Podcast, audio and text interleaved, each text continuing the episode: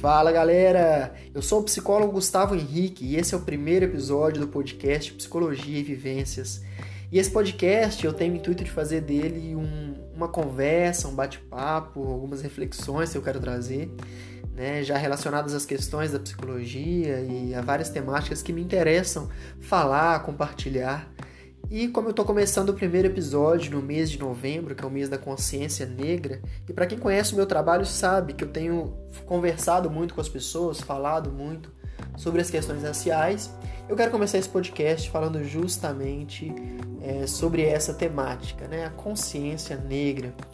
É, e existe um estereótipo muito posto né, que legitima o racismo de pessoas pretas como inferiores, de pessoas pretas como não capazes, é, enfim, um estereótipo muito ruim e pesado sobre as pessoas pretas, né? E para isso eu queria trazer nesse podcast um estereótipo diferente, né? O Emicida, que é um grande artista brasileiro, ele tem um trecho da música dele que ele diz: é, "Vou devolver o orgulho pro, pro gueto e dar outro sentido para a frase tinha que ser preto."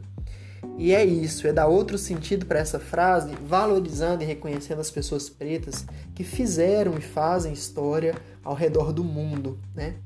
E aí eu queria começar citando, por exemplo, no no esporte, né? Quantas pessoas pretas que nós não temos que estão e estiveram fazendo história, né? Os maiores esportistas mundiais são pessoas pretas, né? Usain Bolt, o maior velocista do mundo, é, Lewis Hamilton, ele é o primeiro e único homem preto é, na Fórmula 1 e é um ativista, né, um militante das causas raciais. Pelé foi o maior futebolista mundial né, e é um homem preto. LeBron James e Michael Jordan no basquete. Muhammad Ali, maior boxeador do mundo. Serena Williams, que é uma recordista, uma tenista recordista mundial também. Então a gente tem muita gente preta fazendo história no esporte, né? E a gente poderia listar vários outros atletas, né? Daiane dos Santos, Ronaldinho Gaúcho, enfim, tantos outros. É... Se a gente for falar também dos líderes abolicionistas, né? Que são muitos, que a gente às vezes nem conhece, mas eu queria citar André Rebouças, Luiz Gama, é, quero citar os líderes do Quilombo de Palmares, né? Zumbi e Dandara, foram líderes importantíssimos, e Zumbi dos Palmares, inclusive, né, a sua morte no dia 20 de novembro foi o que deu origem né, ao Dia da Consciência Negra, foi instituída no dia em 2003, né, 20 de novembro de 2003, o Dia da Consciência Negra, que é um dia para a gente questionar, para a gente refletir, para a gente se conscientizar é, em relação às questões raciais, às causas raciais. Enquanto projetos artísticos, né, vale a gente lembrar que a primeira, que a mãe do rock, né, a primeira mulher aí do rock foi uma mulher preta, né, assistem Rosetta Tur, é, foi uma mulher preta. Quero citar artistas brasileiros como Seu Jorge, é, Emicida, Isa, é, artistas como Milton Nascimento, como Vanderly, Carlinhos Brau, Tim Maia, tantos artistas e ao redor do mundo também, né?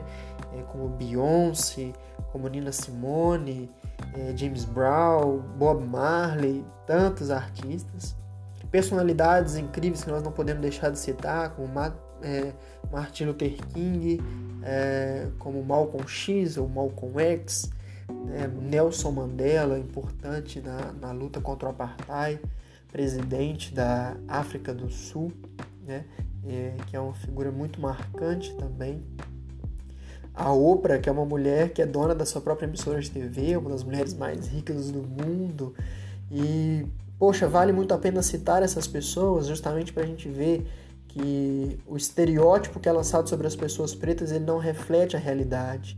Né? Nós precisamos ler artistas pretos, leiam Lélia Gonçalves, é, e Angela Davis, por exemplo, Bell Hooks, mulheres que falam sobre feminismo, feminismo negro e tantas questões relacionadas às causas raciais, né, ao movimento preto, Sueli Carneiro, Maria Carolina de Jesus, Machado de Assis, que foi aí o, o fundador da Academia Brasileira de Letras, Lima Barreto, um romantista importantíssimo, Abdias do Nascimento. Então, assim, é tanta gente preta para conhecer, para a gente se integrar, para a gente entender mais né, quem são. Então, são algumas dicas, eu acho que vale a pena vocês conhecerem. Muitas dessas pessoas que eu falei, vocês vão encontrar filmes, vão encontrar documentários na internet. Então, vale a pena aí uma pesquisa. Esses livros também vocês encontram muitos é, de fácil acesso né, na internet. Então, vale muito a pena.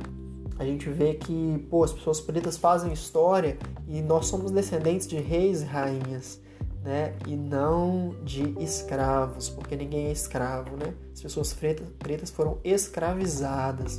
Então, até o nosso discurso e nosso vocabulário, a gente precisa refletir sobre ele, né? E, e mudar.